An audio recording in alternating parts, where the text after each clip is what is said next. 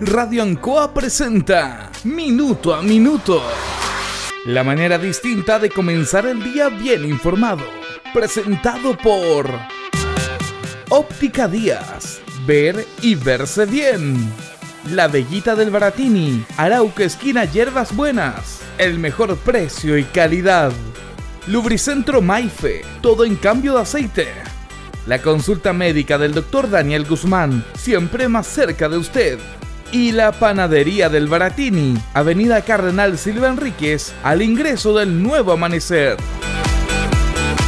Aquí comienza Minuto a Minuto.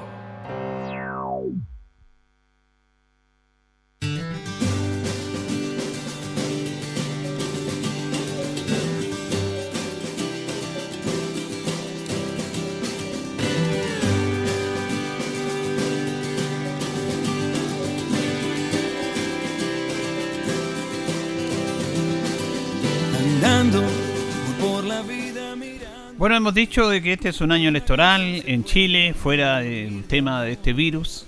Eh, ayer vi una interesante entrevista con Diego Armus, un eh, médico argentino que trabaja fundamentalmente en temas de políticas sociales. Decía que este, que este es un virus, no es una pandemia.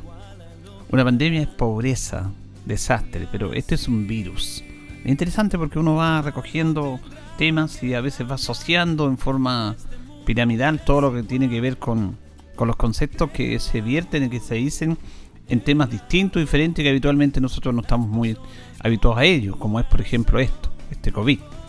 Eh, estamos en un año electoral y en el último tiempo, en los últimos años, básicamente después de, de la vuelta de la democracia, después de la dictadura en Chile, las campañas políticas están centradas en el mundo que vivimos parecen no una campaña política, parecen un festival de marcas como de rostros.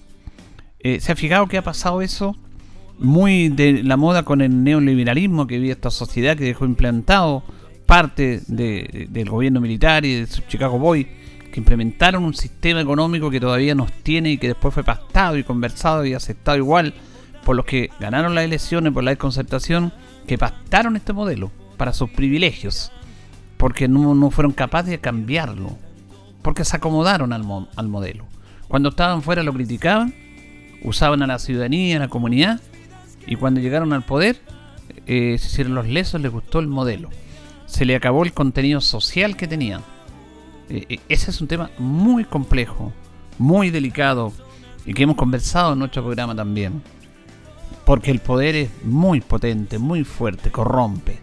El poder corrompe el, poder económico, el poder político, el poder estructural.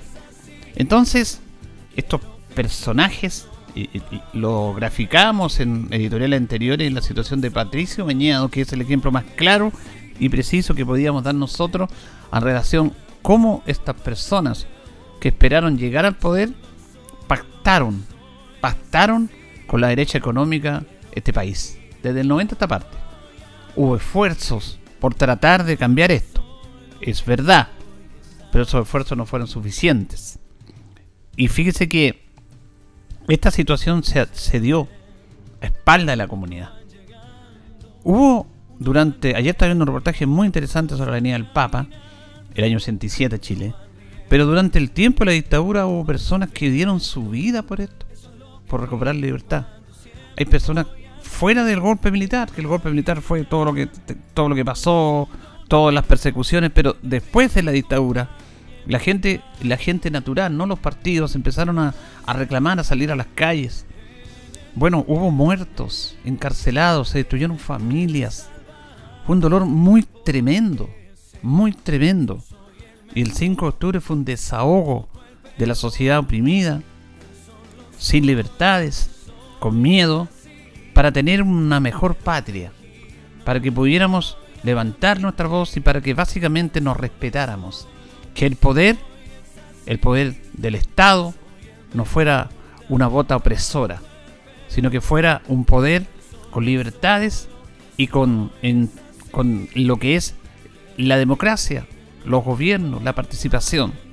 Y quienes dieron la vida, quienes fueron golpeados, quienes fueron torturados, quienes perdieron los trabajos, que le lograron dar el triunfo al no, la clase política que se puso en el poder, la concertación le dio la vuelta a la espalda. Y es una vergüenza. Es una vergüenza como pactaron con la derecha económica todos estos temas. Han habido esfuerzos, reitero. Tenemos que decirlo, es una opinión personal. Usted puede que no esté de acuerdo, pero yo voy a respetar su opinión. Pero haciendo un balance, el esfuerzo mayor lo hizo Michelle Bachelet. Una mujer, quizás porque es mujer, porque tuvo la valentía y el coraje de tratar de oponerse a este sistema económico. Claro, está el tema del hijo y todas esas situaciones que, ella no, no puede dominar, pero le estoy hablando de un tema político. La reforma de pensiones. Lo que era el pilar solidario básico. Lo que es la pensión. No había una pensión mínima para las personas que no tenían un peso. Fueron obras de ella. Pero fue boicoteada por sus propios partidos. O no por sus partidos, por su coalición. Cuando Michelle Bachelet llega en el segundo periodo, llega con una reforma importante para cambiar muchos aspectos que todavía estaban. Porque la gente decía, ya estamos, ya ahí, en el segundo gobierno de Michelle Bachelet, 2014, la gente ya estaba cansada de que habían 24 años de democracia y las cosas seguían igual, habían diferencias. La derecha seguía pastando, los grupos económicos seguían ganando dinero y pastaban entre ellos, entre la concertación y la derecha. Entonces, la gente ya se empezó a cansar. Y por eso llega en su segundo periodo Michelle Bachelet. Y quiso hacer un montón de reformas. Tenía mayoría en el Senado y en la Cámara de Diputados. Tenía mayoría. Y si tenía mayoría, ¿por qué no se hicieron esas reformas? Es una ecuación simple, que a veces cuesta explicar para algunos. Porque los mismos partidarios del mundo de la centro izquierda, básicamente personeros demócratas cristianos, algunos radicales, algunos PPD, le dijeron no a su propia reforma, de su propia coalición, porque iba en contra de sus intereses, pues. Cuando piden el voto, piden el voto para mejorar la situación de la ciudadanía. Y cuando están en el poder, se apoderan del poder y piensan en su familia, en su entorno. Porque Chile tiene un, el, ser humano tiene una, una, memoria frágil. Y algunos, algunos llegan a cometer actos tan terribles de probidad que se, en un momento determinado se habla de ellos y después se olvidan. Pero tienen la caja fuerte asegurada para el futuro. Y eso es con platas públicas, con plata de todos los chilenos. Lo que hizo la democracia cristiana con Michelle Bachelet en el segundo periodo fue vergonzoso y triste. Lo que hizo Jorge Burgos, que fue traicionar a su presidente, le dio dos ministerios, Ministerio de Defensa y Ministerio del Interior. Y desde ahí operó para boicotear las reformas de Michelle Bachelet. Y ahora aparecen como grandes demócratas. El señor Burgos quería ser constituyente ahora. Yo le recuerdo esto porque la gente tiene mala memoria y no tiene por qué saber estas cosas. Pero, a puertas de un nuevo año electoral, aparecen rostros. Porque las campañas políticas fueron diseñadas como publicidades, como empresa. La empresa está bien que tenga su campaña publicitaria para colocarse en el inconsciente colectivo de la gente, para posicionar una marca, porque ellos dependen de, de sus ventas pero no una campaña política, desde Lavín, el tiempo anterior. Desde Lavín, desde todos estos personajes, que, la, concentración siguió haciendo las mismas campañas. Cero contenido. Rostros, promesas, promesas, videos, imágenes bonitas. Siempre lo mismo. Cuando no hay contenido en algo que tiene que ver con el futuro y que tiene que ver con el gobierno, con un gobierno, con un Estado, cuando no hay contenido para desarrollar políticas públicas, que las políticas públicas se supone que son directamente en beneficio de los ciudadanos que con sus recursos financian al Estado, a los políticos, a todos, a través del pago de impuestos. Bueno, es muy difícil, es muy complicado. Muy, muy complicado. El último eslogan de Sebastián Piñera, tiempos mejores. Ese fue el eslogan. Vendrán tiempos mejores la verdad que los tiempos mejores no los vemos. Han sido tormentosos. Y, le puedo comentar de lado y lado un montón de campañas. Y ahora han aparecido un montón de rostros. Un montón de rostros. Hay como 20 candidatos presidenciales. Entonces, ¿qué queremos? Cuando hay rostros, no hay ideas. Y aquí tiene que estar la idea por sobre los rostros. Porque así se cimentó este país. Así se cimentaron gobiernos que empezaron a elaborar un país en el aspecto jurídico, constitucional, político, económico, para desarrollar a la sociedad. El otro día pasaba por acá por el centro y veía la escuela 2. Ya no se llama escuela 2, la escuela Isabel la escuela 2 y la escuela 1. ¿Se acuerdan ustedes? Esos colegios magníficos que fueron desarrollados y creados por el gobierno de José Manuel Balmaceda. Balmaceda tenía una política de desarrollo educacional en Chile a través de la construcción de escuelas. Una política de desarrollo de conectividad a través de la línea del tren. Los ferrocarriles en Chile se desarrollaron básicamente primero por el tema en el norte del traslado, de los, de, del salir, de todo eso, pero la conectividad a través del trabajo de Balmaceda, puentes, conectividad, él encabezaba un proyecto político, pero el proyecto estaba, la idea estaba, y obviamente había una persona que tenía que estar ahí, pero no figuraba la presencia de él por sobre las ideas. Había un contenido en esto, y le puedo dar un montón de ejemplos. Desde ahí, desde, desde los gobiernos de Arturo Alessandro Palma, que quiso incorporar al, al, pueblo, como se dice, que decían la chusma, porque la élite chilena predominó hasta fines del siglo XIX, comienzos de los XX, todavía sigue predominando, pero la, a todo nivel, con la llegada de los gobiernos radicales, que, cambiaron absolutamente la política de este país a través del desarrollo de las empresas públicas, una política que terminó con los gobiernos radicales, con Gabriel González Videla hasta el año 58 Después llega la derecha, este país, la derecha tradicional, clásica, no la económica, encabezada por Jorge Alessandri Rodríguez. Él también tuvo un gobierno importante y empezaron a desarrollarse otros temas en esta sociedad, como la reforma agraria, como la oportunidad para darle a todos un mejor desarrollo, trabajo. Y esto empezó a involucrarse con el mundo, con las revoluciones de los 60. Después llega el gobierno cristiano apoyado por la derecha clásica. También con esas reformas de sociedad y país que eran encabezadas por una figura, pero que eh, detrás de esa figura había, había un contenido. El gobierno de la Unidad Popular usted no le puede gustar, pero había un contenido, tenía un programa elaborado. Bueno, en el último tiempo nada de eso pasa. ¿Y para qué decir ahora? Si es cuestión de ver la televisión, aparecen todos los candidatos presidenciales, todos los rostros, todos, todos sin ningún contenido, sin ninguna idea, peleando entre ellos, descalificándose permanentemente. Joaquín Lavín ahora es socialdemócrata. El proyecto de Joaquín Lavín es socialdemócrata. Una persona neoliberal total que escribió el libro Revolución Silenciosa, apoyando la economía, apoyando la AFP, apoyando los grupos económicos.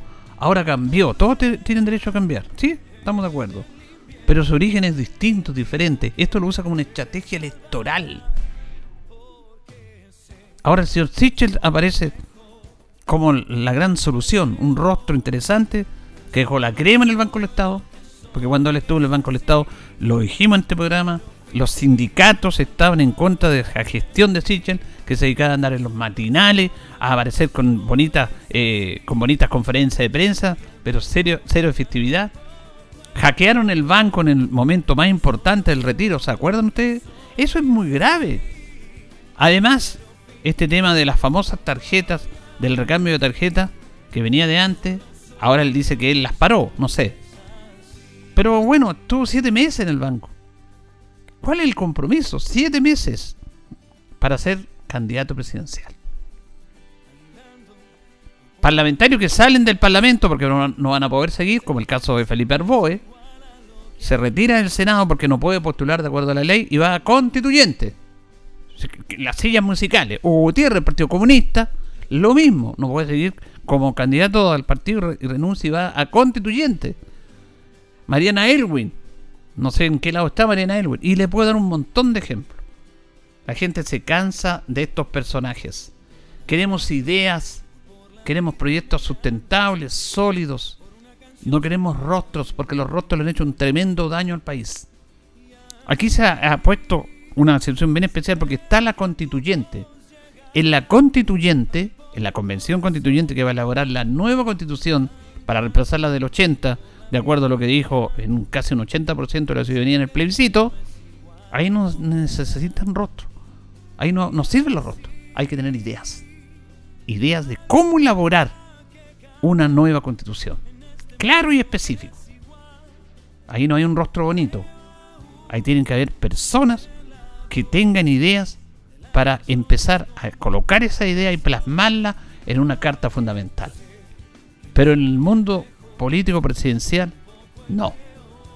Aparecen personajes que lo, único que hacen es básicamente mostrarse. Mostrarse. Y repetimos siempre lo mismo. Cuando hay demasiados candidatos presidenciales es complejo. Es porque primero el gobierno no funciona. Este gobierno se acabó en octubre del 2019.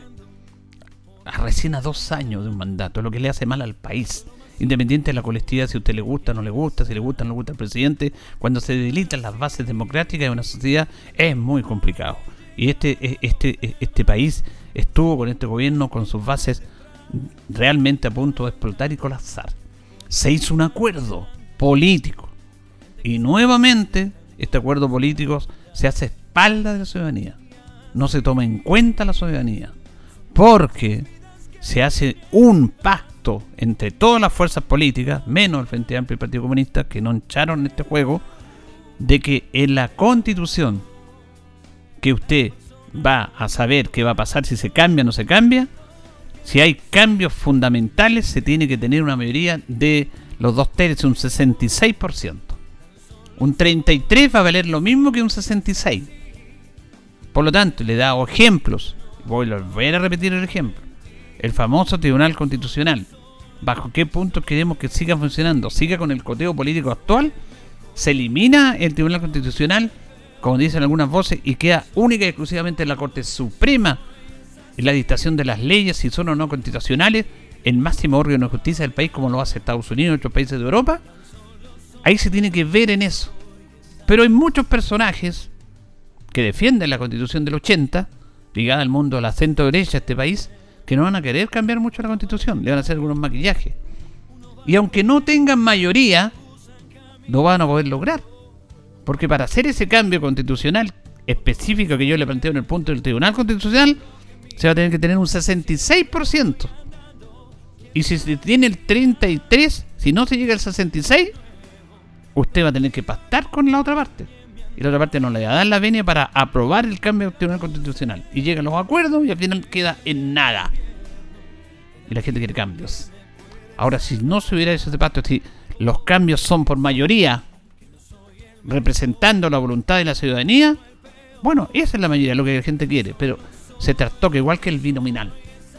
Se trastoca la mayoría, se trastocan todo eso a espalda de la gente pasa exactamente lo mismo que pasó con la concentración que le dio la espalda al pueblo, que no hizo los cambios, que pactaron con el poder, con sus privilegios personales, que estaban escondidos en sus guaridas, cuando la gente salía a protestar en las calles, cuando queda dispuesta y cuando vuelve la democracia aparecen en sus cargos con terno y corbata, recibiendo millones y operando y olvidándose de los que realmente dieron la lucha para que este país volviera a la democracia. Esa es una traición, no tiene ningún otro nombre, ningún otro. Cuidado, porque va a pasar exactamente lo mismo ahora. Algunos ya lo están diciendo. Esperamos que prime la, la prudencia y la decencia. Este país necesita contenido, necesita seriedad. Nos cansamos de los rostros, porque se agotan. Todos los días ven lo mismo, se agotan. O que esos rostros tengan un contenido para el bien de una sociedad. Porque Chile ya está cansado de esto. Y este país, a pesar de todo, y sus ciudadanos merecen algo mucho mejor. Señoras y señores, estos comienzos con valor agregado de minuto a minuto en la radio en Cuba son presentados por Óptica Díaz, que es ver y verse bien. Óptica Díaz es ver y verse bien. Usted ya nos conoce, somos calidad, distinción, elegancia y responsabilidad. Atendido por un profesional con más de 20 años de experiencia en el rubro. Convenios con empresas e instituciones marcamos la diferencia. Óptica Díaz es ver y verse bien. Muy buenos días, gusto saludarlo. Hacemos minuto a minuto en la radio en este viernes 22 de enero, junto a don Carlos Agurto en la coordinación. Hoy día tenemos ya 15 grados de temperatura, vamos a tener una máxima de 35. Fíjese que hoy día se conmemora el santoral de Laura Vicuña.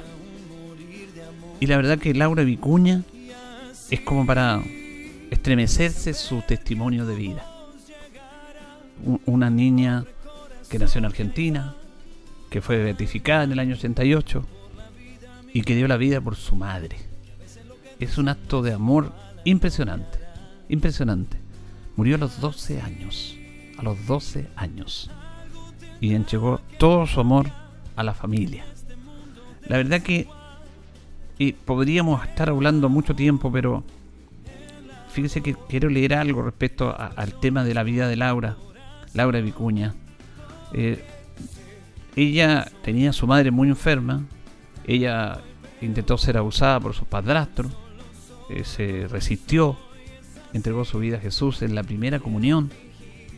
Y un día recordando la frase de Jesús dice, no hay muestra de amor más grande que dar la vida por sus amigos. Laura optó por pedir a Dios la salvación de su madre, que estaba muy enferma, a cambio de su propia vida. A los pocos meses cayó enferma después de esa petición, empeorando su salud conforme avanzaba la enfermedad. En una visita de su madre Mora, le agradeció dejándola justamente ahí con ella. Pero además, en una de las tantas visitas, su madre la agredió a su propia hija, que estaba dando la vida por ella. La vida de Laura se iba apagando. Ella decía, Señor, que yo sufra todo lo que a ti te parezca bien, pero que mi madre se convierta y se salve, se convierta, porque tenía actitudes muy violentas contra ella, contra los demás, y que se salvara de su enfermedad. Antes de morir, Laura le pidió a su madre, muero, le dice. Yo misma se lo pedí a Jesús hace dos años que ofrecí mi vida por ti para pedir la gracia de tu conversión. Mamá, antes de morir, tendré la dicha de verte arrepentida, le dice una niña de 12 años a su madre. Doña Mercedes, Mora, con los ojos en llanto, le respondió, te juro en este momento que haré como tú me lo pides. Estoy arrepentida. Dios es testigo de mi promesa. Laura dijo al sacerdote que estaba ahí, Gergine, que la asistía, y luego a su madre, Padre, mamá promete en este momento abandonar a aquel hombre. Sea usted testigo de su promesa. Gracias Jesús. Gracias María. Adiós mamita. Ahora muero contenta. Es un testimonio realmente impactante que nos hace falta en los tiempos que vivimos. En unos tiempos tanto falta de amor, de tanta prepotencia, de tanto altruismo, de tanta manera de, de notar a los demás y de colocar los valores, los valores económicos, materiales por sobre lo espiritual, es bueno recordar a Laura Vicuña, una niña que fue agredida por su padre, por su propia madre, pero que al ver a su madre enferma, a pesar de los golpes que recibía de ella, le pide a Dios que le entregue a su madre sana y ella entrega su vida por su madre y se lo dice a ella, pero sin antes le dice, te pido que te salves, pero cambia. Arrepiéntete de todo lo que has hecho, de todo lo malo que has hecho. Laurita Vicuña, nuestro pequeño homenaje a una santa. Vamos a los eh, nuestros pisadores, don Carlos, y ya seguimos. Estamos en Minuto a Minuto en Radio Ancoa. Radio Ancoa. La mejor manera de comenzar el día informado. La consulta médica del doctor Daniel Guzmán siempre más cerca de usted. Se atiende por FONASA, ISAPRE, DIPRECA, CAPREDENA y particular. Se hacen lavados de oídos. El doctor Daniel Guzmán lo espera en Kutmoller 333 frente a la plaza. Lubricentro Maife, todo en cambio de aceite. Le dejamos su vehículo como nuevo. Personal calificado, una atención cercana, convenios con empresas e instituciones Maife, el lubricentro de Linares, ubicado en Esperanza 633, entre Lautaro y Yumbel. La panadería del Baratini, el mejor pan, tortas, pasteles, brazos de reina de nuestra propia elaboración. Abarrotes, cecinas, frutas y verduras. El mejor precio y la mejor calidad. Lo esperamos en Avenida Cardenal Silva Enríquez, al ingreso del nuevo amanecer. Estamos a su servicio. Óptica Díaz es ver y verse bien. Usted ya nos conoce, somos calidad, distinción, elegancia y responsabilidad atendido por un profesional con más de 20 años de experiencia en el rubro. Convenios con empresas e instituciones. Marcamos la diferencia. Óptica Díaz es ver y verse bien.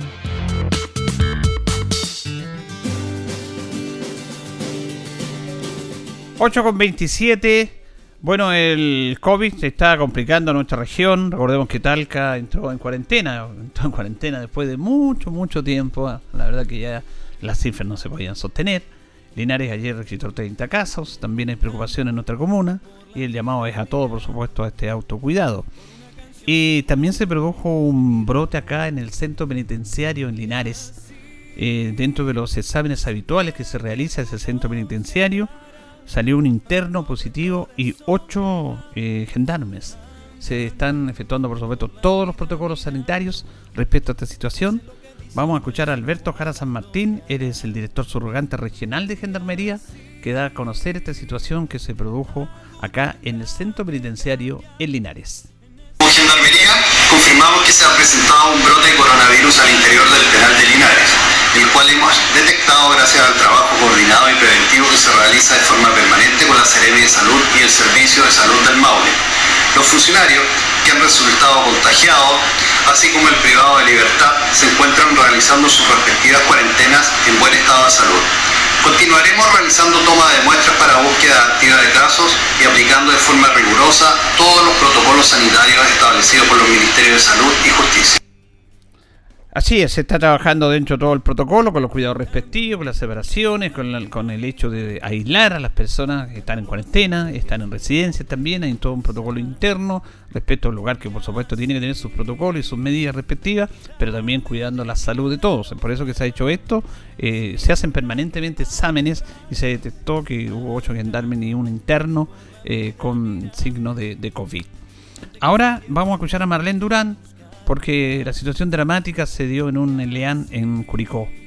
Eh, un ELEAN que tiene una capacidad de 68 personas residentes, de las cuales lamentablemente 15 fallecieron y dos de esas 15 personas más fallecieron, pero por otros motivos, asociados no al COVID, a otro tipo de enfermedad. Recordemos que son personas adultas también que tienen algunas complicaciones de salud, pero obviamente hay preocupación e impacta estas cifras.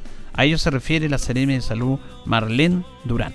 Oh, eh, este LIAM tiene 68 residentes, adultos mayores. De estos 68 residentes, el 79% se contagió y salió positivo a COVID, es decir, 54 de estos adultos mayores.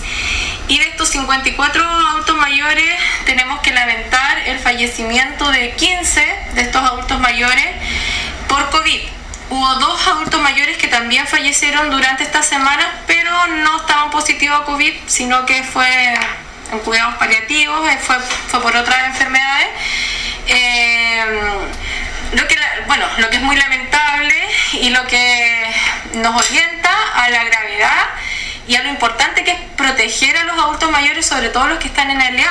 La letalidad en este caso muy alta, es de un 28% eh, de letalidad, eh, lo que es más grande que en cualquier otro brote que nosotros hayamos tenido. Por eso es muy importante proteger a los adultos mayores, estar testeando de manera continua para evitar este tipo de brote y y que bueno, bueno, se tomen todas las medidas de resguardo eh, dentro del funcionamiento. Nosotros estamos fiscalizando constantemente, dando recomendaciones, pero basta con que una persona, un cuidador se contagie para extender un brote y tener un brote significativo y con resultados tan lamentables como el que tenemos el día de hoy nosotros en la comuna de Curicó. Si una persona joven se contagia, puede ser asintomático o incluso con síntomas muy leves, cuadros clínicos que la verdad que para ellos no sean significativos, pero sí nos lleva a contagiar y expandir el virus en comunas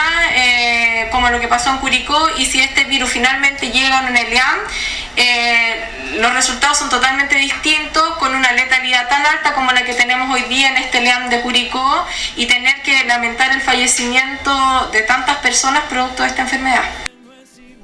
Bueno, la verdad es que, claro, impacta las cifras, eh, 17 personas fallecidas, de 68 que tiene este ELEAN, que son centros donde están los adultos mayores con algunas complicaciones.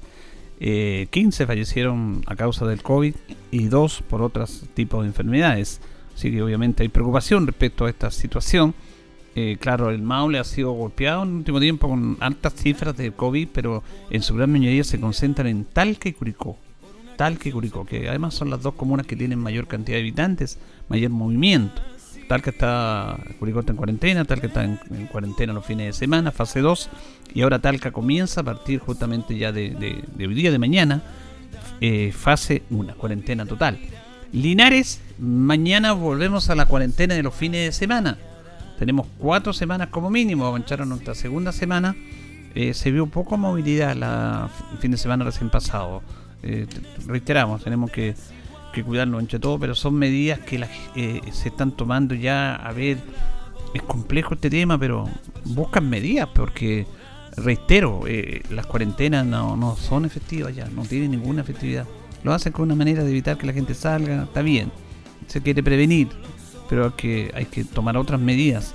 Y sobre todo nosotros tenemos que tomar las medidas de cuidarnos básicamente. Vamos a compartir una nota con Felipe Baldovino, Seremi de Desarrollo Social, porque se está postulando al nuevo IFE, Ingreso Familiar de Emergencia. y se está pidiendo al postular porque esta pandemia, este virus sigue.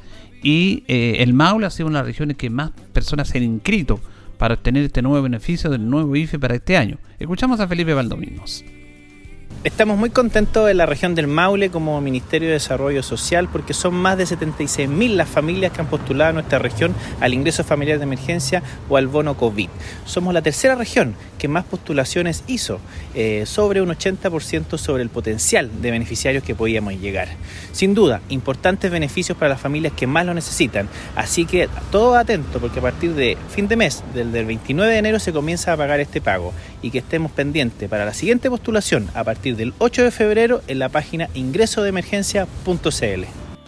Claro, es primero las inscripciones, después ya vienen los pagos, fines de mes, y se anuncian al comienzo de, mes, de febrero, del próximo mes ya, para las personas que pueden postular, las personas saben los que tienen este beneficio del ingreso familiar, ¿no es cierto?, del IFE, eh, de emergencia, producto de, del COVID.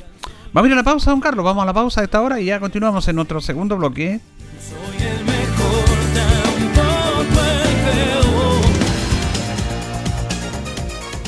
Atención amiga automovilista. Recuerda la restricción vehicular para el día de hoy, viernes. Entre las 9 y media y 6 de la tarde no podrán circular los vehículos cuyas placas patentes finalicen en 8 y 9. Recuerda, quedarse en casa salva vidas. Mantén la distancia social, el lavado de manos y usa siempre mascarilla y ojalá también protector facial. Radio Ancoa, la radio de Linares, te acompañará en todo el proceso. La hora en Ancoa es la hora. Las 8 y 34 minutos. ¿Qué nos mueve a estar cerca de ti? Saber que la conectividad abre oportunidades y por lejos que estés, también mereces progresar. Mundo Pacífico hoy es mundo y nuestro propósito es acercar la fibra óptica a todas las personas a precio justo. Fibra simétrica de 600 megas más TV HD, 28,690 pesos por 12 meses. Contrata llamando al 600 9100 900. Bases en www.tumundo.cl. Mundo, al alcance de todos. Debido al éxito de la primera etapa, Parque del Sol de Inmobiliaria Independencia sigue creciendo en Linares, ahora con más modelos y subsidios disponibles para que seas vecino de este gran proyecto. Conoce todo lo que te ofrece Parque del Sol, áreas verdes, obra de conectividad y la construcción de espacio Parque del Sol, un lugar único destinado al esparcimiento, representaciones artísticas, práctica de deportes y mucho más. Que nada detenga tu sueño de ser propietario. Ven a nuestra sala de venta ubicada en Manuel Rodríguez 457 y empieza desde hoy mismo a vivir tu independencia. En CGE promovemos el uso de la energía en forma segura. Por eso, durante este verano, recuerda siempre estos consejos. Evita las quemas agrícolas en esta temporada ya que el calor, la poca humedad y el viento aumentan el riesgo de incendios y de su propagación. No quemes basura o desperdicios. No dejes encendidas fogatas o parrillas en lugares con vegetación. Utiliza agua y tierra para apagarlas. Trabajemos todos para disfrutar del verano de forma segura. Juntos con energía. Amor, tengo que decirte algo. Ay, no, dale tú. No, mejor tú. Es sobre nosotras. Ay, lo mío igual. Esto para mí no es solo un amor de verano. Es para siempre. Nuestra bolsa prepago WOM va a durar más que tu amor eterno. Compra la nueva bolsa prepago WOM con 5 gigas, 200 minutos y redes sociales libres a solo 4 mil pesos por 30 días. WOM, nadie te da más. Bases y condiciones en WOM.cl. Este verano yo cuido el Maule por una región libre de incendios forestales. Ayúdanos a prevenir. No botes basura, colillas de cigarro o productos inflamables por el camino. Si ves humo o fuego en bosques o zonas agrícolas, avisa al 130 de CONAF o a los números de emergencia de bomberos, carabineros y PDI. Juntos podemos prevenir los incendios forestales y cuidar nuestros animales, vegetación y fuentes de trabajo. Este es un mensaje de la Corporación Regional de Desarrollo Productivo del Maule y el Gobierno Regional.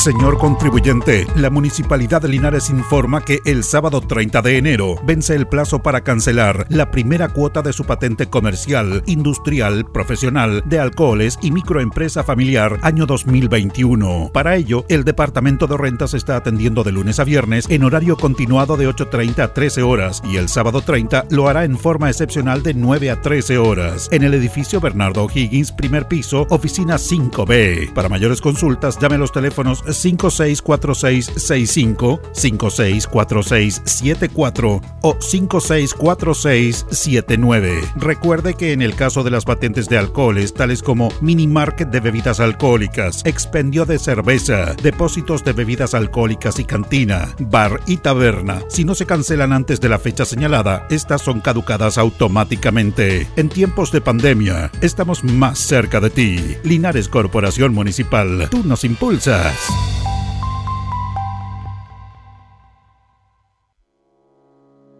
Para que la igualdad de género se vea reflejada en el conocimiento, tu opinión es indispensable. Hagamos un trato por una ciencia con todas. Participa en la consulta pública para la creación de la política de igualdad de género en ciencia, tecnología, conocimiento e innovación. Ingresa a minciencia.gov.cl.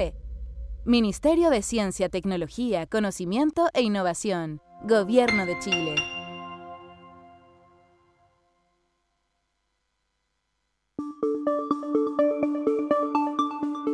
Linares y Hierbas Buenas están en la fase 2 del plan Paso a Paso.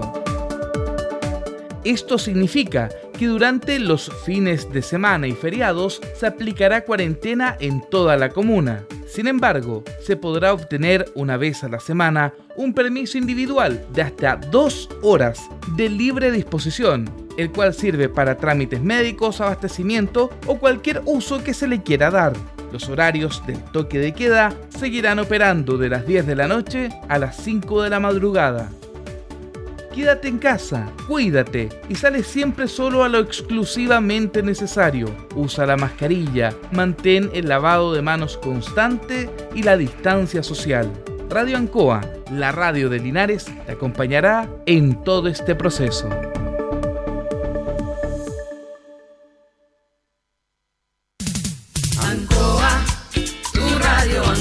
Somos el 95.7 Radio Ancoa la radio de Linares, más cerca de ti.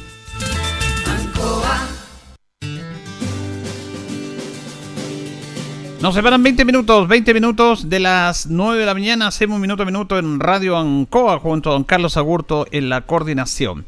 Vamos a compartir el siguiente audio con Felipe Saldaño, porque en otro programa, así como hablamos en estos días con Héctor Lillo, recordemos que hasta hoy día se puede votar por los artistas más populares eh, a través de la nota que hicimos con Héctor Lillo y Químeros está en este grupo como mejor video y mejor grupo. Y hoy día se va a hacer una actividad bien interesante que tiene que ver con formar un cine club en Linares. Va a ser vía Zoom desde las 7 de la tarde. Se pueden eh, contactar ahí con la página de la Casa de la Cultura.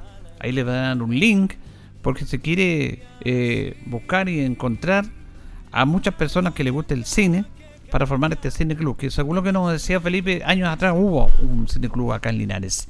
El cine es notable en todas sus expresiones, por algo denominado el séptimo arte. Y Felipe sabe mucho de eso. Así que Felipe Saldaño nos cuenta en qué consiste esta actividad. Muy bien, muy bien, contento. Eh, siempre in- inquieto desde mi lugar de, trabajo en la Casa de la Cultura.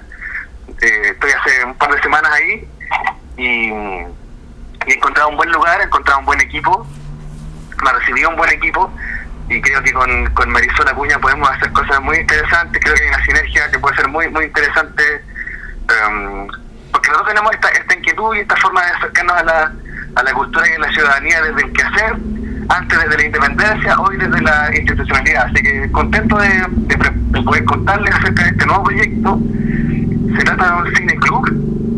Para quienes no les resulte familiar el término, les puedo comentar así en, dos líneas, porque en realidad el cine club tiene una, larga tradición. Es básicamente un grupo de personas que se junta a disfrutar de lo mejor del séptimo arte. Son grupos que se, que se autoconvocan, no tiene, no tiene un afán de lucro, busca básicamente contribuir a la educación de las comunidades, al disfrute del séptimo arte. Eh, en fin, son, son espacios permanentes en el tiempo. Y en Linares hubo un cineclub un tiempo por allá por los primeros 2000. Eh, conversaba ayer con, con mi gran amigo Abraham Fadi, que fue el responsable de ese cineclub en esa en ese momento. Entonces hay, hay, hay, hay antecedentes y yo siento que hay un que hay un terreno que un poco está abonado. Yo creo que hay un público que está que está llano, que está interesado, que está ávido de oferta cultural y de oferta cultural cinematográfica. Así que estamos contentos de presentar este proyecto, este cine club, que busca sus socios. Busca sus socios para empezar su, su actividad. Pensamos que puede ser un buen proyecto para el 2021. Mientras no podamos reunirnos en una sala de manera presencial, vamos a hacerlo, yo creo que de manera online. Pero es importante partir. ¿Cuándo comienza, podríamos decir, el lanzamiento y, ese llamado? ¿Quiénes pueden ser partícipes de, de este cine club acá en nuestra ciudad? cualquier persona, cualquier persona de la ciudad de Linares, porque esto es para los, los linarenses y las linarenses, nos vamos a juntar mañana eh, a través de, de de esta aplicación para, hacer reuniones gratuitas de Google. Eh, nos pueden mandar un correo a eh, casadelacultura.gmail.com o casadelacultura.corporacionlinares.cl y les vamos a, a mandar el link para que se conecten mañana a las 7 de la tarde. Este viernes, el, vi- el viernes. Perdón, el viernes. Sí, este viernes, este viernes, sí. Este viernes. Este viernes a las 7 de la tarde nos vamos a reunir, vamos a presentar un poco en qué consiste el proyecto, qué es un cine club y cómo nos gustaría desarrollarlo. Hay un, hay un aspecto muy importante del cine club y es que son los mismos socios, los mismos participantes quienes van definiendo la cartelera, digamos. Ah, qué interesante. no es no es finalmente no es, un, no es un festival no es una sala de cine arte finalmente es un espacio que desde la horizontalidad desde la democracia y la reflexión busca como como decía eh, que la comunidad se, se eduque y disfrute de lo mejor del cine Ya, es súper interesante lo que te plantea usted. O sea, las mismas personas, los socios, van a poder sugerir cartelera. Claro, claro, claro. Eh, eh, Es, es un poco eso, ¿no? Es un poco invitar a que los espectadores dejen de ser espectadores pasivos y se transformen en, espectadores activos, en espectadores opinantes, críticos, propositivos y que también van a tener que ver con la producción, digamos, de esta, de, de esta iniciativa. Ahora, es súper interesante lo que plantea porque los tiempos que vivimos, el cine, el cine no es como la mayoría de la gente piensa una entretención, que es una entretención, es denominado el séptimo arte, pero también influye mucho en las sociedades, en los pensamientos, en películas clásicas, usted lo sabe mejor que nadie, que han influido mucho, que toman procesos de la sociedad, que se analizan y que pueden haber sido películas de los años 30 que, o 40, no sé, pero que son reales actualmente en relación a las circunstancias. Eso me parece interesante de abarcar y de difundir, eh, Felipe. Sí, definitivamente las posibilidades que tiene un cineclub son, infinitas, porque infinitas también son las necesidades y los intereses de las comunidades. Yo estoy muy muy expectante respecto de, con qué me voy a encontrar, digamos, cuáles van a ser las ideas que, que vamos a escuchar, las sugerencias. Hay cineclubes que hacen, eh, como dice usted, reposición de cintas clásicas, hay cineclubes que también tienen temporadas donde se revisa la obra de un solo autor, por ejemplo, o que tomando distintos títulos y distintas latitudes hablan de un tema, por ejemplo, mujeres directoras de cine, pueblos originarios, diversidad sexual, eh, historia de Chile, en fin, que las posibilidades, como digo, son muy interesantes. Sí, y, y pasando a lo que era el Festival Felina, el impacto que produjo el documental Mal Vecino, que tiene que ver con esta empresa que se instaló ahí en San Javier y que la mejor manera que tuvieron las personas afectadas por este tema fue ese documental y a través de eso se proyectó la inquietud, la preocupación, eh, a través de este documental que también es súper rico explorarlo. Sí, definitivamente eh, las preocupaciones medioambientales de los territorios también encuentran una posible expresión de articulación, de resistencia a través del cine. Eh, en el caso de Mal Vecino, además, nosotros tuvimos una muy buena respuesta de público, fue una de las películas que más visualizaciones tuvo en nuestra última versión como Festival Felina, y es, es un síntoma, y es la prueba de que el cine no es solo entretención, cine también es una posibilidad de expresión de los pueblos, es la posibilidad de contarnos, eh, en fin, tiene una producción humana muy compleja, y como dice usted, no es solo entretención, es mucho más que eso, son ideas, son discursos, es arte, eh, es comunidad. Entonces, Felipe, como este lanzamiento, este Cineclub Linares, este viernes desde las 7 de la tarde, entonces repetimos el link donde se pueden conectar. Las personas que están interesadas en participar de esta reunión, que es este viernes a las 19 horas, nos pueden mandar un correo a casa de la cultura linares arroba gmail.com o casa de la cultura arroba corporacionlinares.cl y les hacemos llegar eh, el link para que se conecten eh, vía Meet. Muy bien, gracias Felipe y a seguir adelante por esta bonita iniciativa. ¿eh? Muchísimas gracias, don Julio, que tenga buen día. Bueno, ahí teníamos a Felipe Saldaño que está haciendo una iniciativa muy, muy interesante, eh, la creación de este Cine Club, en el cual usted se puede incorporar, meterse a la página de la Casa de la Cultura, ahí le dan un link, hoy día a las 7 de la tarde se va a empezar a juntar vía Zoom, y la verdad que pueden proponer películas, eh, eh, Felipe es una persona que tiene muchísimo material, que le gusta mucho el cine, sabe mucho, es el director también del, del Festival Felina, que ha tenido un éxito notable eh, y que ha posicionado a Linares como una buena capital del cine. Eh, lamentablemente esto de la pandemia, bueno, Felina se hizo igual a través de, usted podía ver las películas a través del, internet, pero antes se hacían en lugares abiertos, en el museo, en el teatro, habían varios sectores donde se desarrollaban, pero esperamos volver a la normalidad. Y el cine tiene muchas cosas interesantes con el desarrollo de la sociedad, que es digno de analizar. Muy interesante esto, mucho. Lo que han hecho dos periodistas, no, un periodista, Mirko Macari, que es un gran periodista, y Alberto Mayor, el sociólogo, que comenta la actividad política, ellos empezaron a desarrollar eh, clases o conferencias, se estaba en la televisión a través de la película El Padrino, y hacen una cosa realmente notable, que empiezan a comparar a los personajes del Padrino con personajes de la política chilena. y es extraordinario. Fredo, por ejemplo, Fredo. Fredo es el hijo, el hijo más, más tonto del padrino. Eh, bueno, Sony lo mataron, ¿se acuerdan ustedes en esa encerrona que le hicieron? El Padrino 1. Michael toma eh, el poder después que muere el papá. Y, y, y Fredo no hay que hacer con él, no hay que hacer con él. Eh, eh, eh, siempre en la familia dice que hay uno de esos, no sé. Pero la, la- ellos toman esa, esa, de muchos personajes, pero en, en especial lo que yo le digo, y lo empiezan a asociar con los políticos Fredo, los más tontos de la política. y sale Mirko Macari con Alberto Mayor, notable, porque dicen, aquí no nos va. Vamos a tener que hacer varios programas porque en política hay muchos tontos, dicen ellos, muchos Fredo. Entonces colocan a Fredo y en la semana se dan un festín porque van cambiando toda la semana porque cada vez en la semana aparece un Fredo en la política chilena. Ese es un aspecto y varios otros aspectos de cómo analizan la saga de la película El Padrino con los poderes de la mafia, los poderes de la política, asocia los personajes de la política eh, a los personajes de la película, pero son idénticos, idénticos, eh, rabiosos.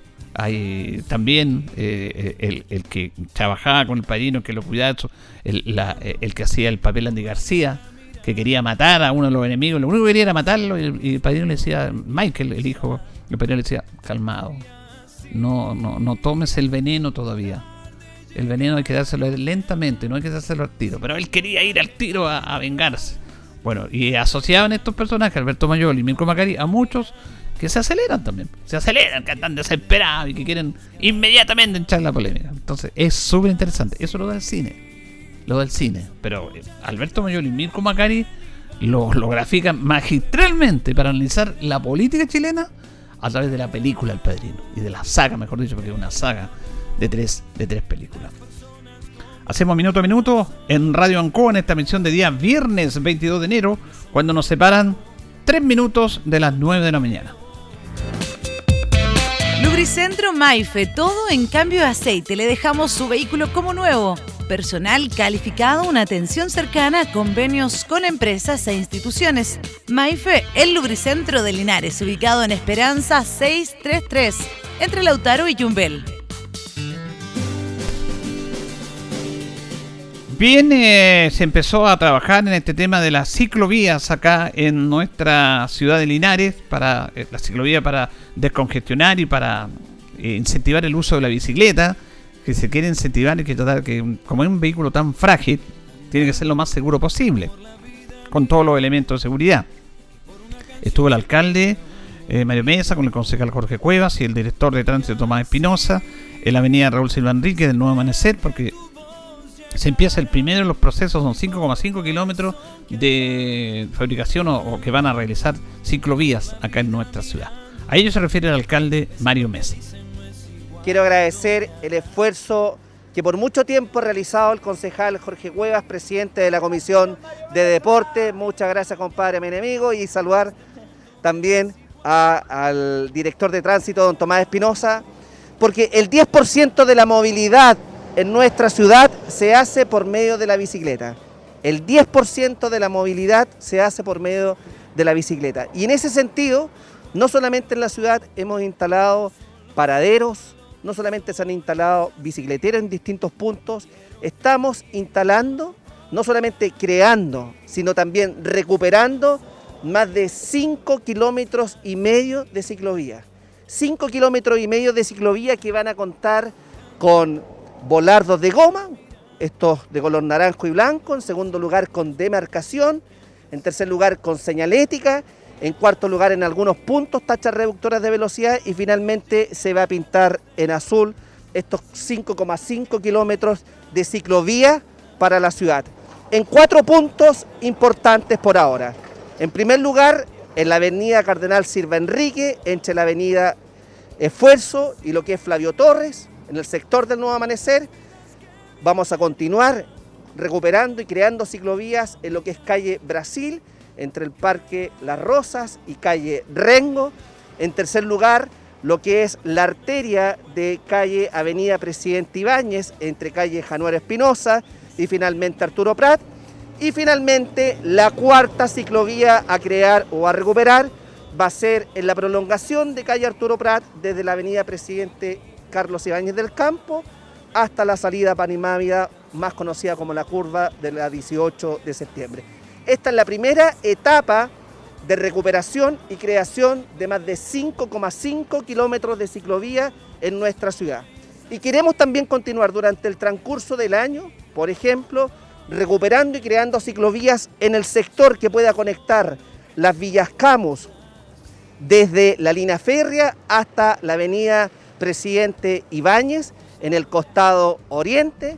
En segundo lugar, en lo que es la prolongación de calle Januero Espinosa, desde calle Rengo hasta Avenida Esfuerzo, en el costado poniente. En tercer lugar, también tenemos que crear y recuperar una ciclovía en la avenida Presidente Ibáñez. Por de pronto, una buena noticia para los ciclistas, 5,5 kilómetros de ciclovía en cuatro puntos importantes de la ciudad, con demarcación, señalética, voladeros, que son estos plásticos que existen separando la ciclovía del tránsito vehicular, porque estamos convencidos que Linares tiene que avanzar de manera firme y decidida en la recuperación de espacios para los distintos ciclistas. La ciudad no da más de atochamiento vehicular y la ciclovía no solamente permite a los deportistas que hacen ciclismo, sino particularmente a múltiples trabajadores, hombres y mujeres, a poder trasladarse desde sus casas hacia sus lugares de trabajo y viceversa. Y también vamos a escuchar a Tomás Espinosa. Tomás Espinosa es el director de tránsito que se refiere a estas ciclovías. Bueno, como lo mencionó el alcalde, son 5 kilómetros y medio de ciclovía que vamos a recuperar y a crear desde este verano 2021. La idea, Margarita, y a toda la prensa es incentivar a la gente a que ande en bicicleta. Además de la creación y mantención, viene un proceso de promoción y educación vial respecto a los automovilistas como también a la gente que anda en bicicleta. Mucha gente eh, no cumple con las medidas, con el casco, con el chaleco reflectante y esa es la misión del municipio que ha instruido el alcalde respecto a la, a la ciclovía y a los ciclistas. Y también una estrategia para descongestionar lo que es el parque automotriz del Linares y incentivar el uso de la bicicleta. Efectivamente, hay que incentivar a que la gente camine y que también use la bicicleta. Ese es el plan estratégico instruido por el alcalde respecto a lo que estamos viendo hoy en día. Así es, interesante el trabajo para los ciclistas, para tener vías exclusivas, pero también con todas las medidas de seguridad. Nos vamos, nos despedimos, vienen noticias, Departamento de Prensa Radio Ancoa con Raúl Espinosa, nosotros junto a don Carlos Agurto de la coordinación, nos reencontramos si Dios lo dispone el próximo día lunes. Que pasen bien. Andando por la vida mirando, que a veces lo que dicen no es igual a lo que harán. Y así